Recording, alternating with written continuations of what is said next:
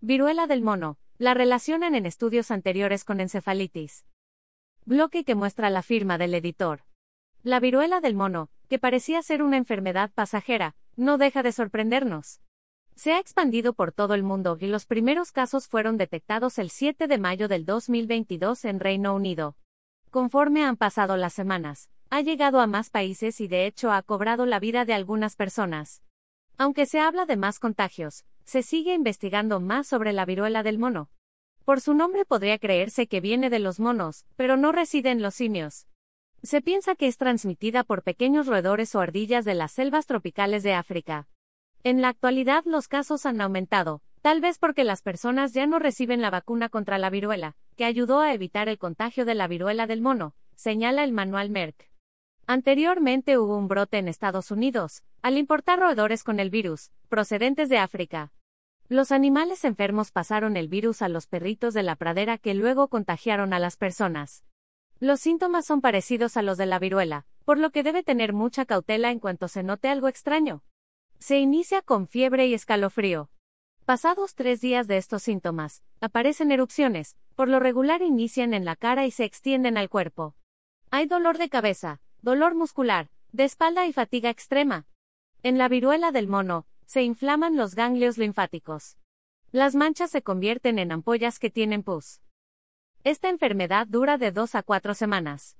El asesor en prevención y control de enfermedades de la Organización Panamericana de la Salud, OPS y epidemiólogo Enrique Pérez, señala esta enfermedad se manifiesta con erupción pustulosa, y es una enfermedad sistémica que puede variar desde una forma leve, hasta una enfermedad más grave e incluso la muerte.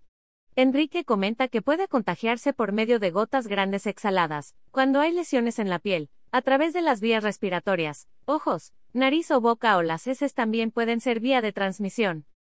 Recientemente, los investigadores del University College de Londres realizaron revisiones sobre los estudios de síntomas neurológicos o psiquiátricos que tienen relación con la viruela del mono. En el análisis publicado en Clinical Medicine, el equipo también encontró pacientes que habían presentado confusión o convulsiones, además de dolores musculares, fatiga, dolor de cabeza, ansiedad y depresión. Aunque señalan que aún no hay pruebas suficientes para estimar la prevalencia de complicaciones neurológicas en el brote actual, según un comunicado del centro universitario. El autor principal del estudio, Jonathan Rogers, precisó que las complicaciones neurológicas graves, como la encefalitis y las convulsiones, aunque son raras, se han observado en suficientes casos de viruela del mono como para preocuparse, por lo que su estudio destaca la necesidad de seguir investigando.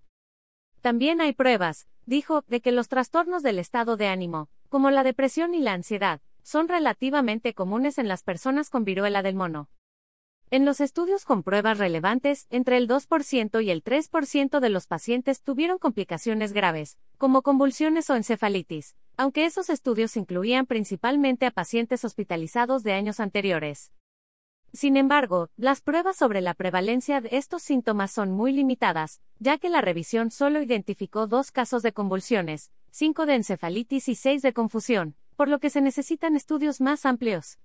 Los investigadores señalan que la viruela del mono puede provocar mayores tasas de mala salud mental que otras enfermedades debido a la presencia de lesiones potencialmente desfigurantes, mientras que también puede haber un estigma. Los estudios revisados no tenían suficiente seguimiento a largo plazo de los pacientes para saber si alguno de los síntomas duraba sustancialmente más que la fase aguda de la enfermedad.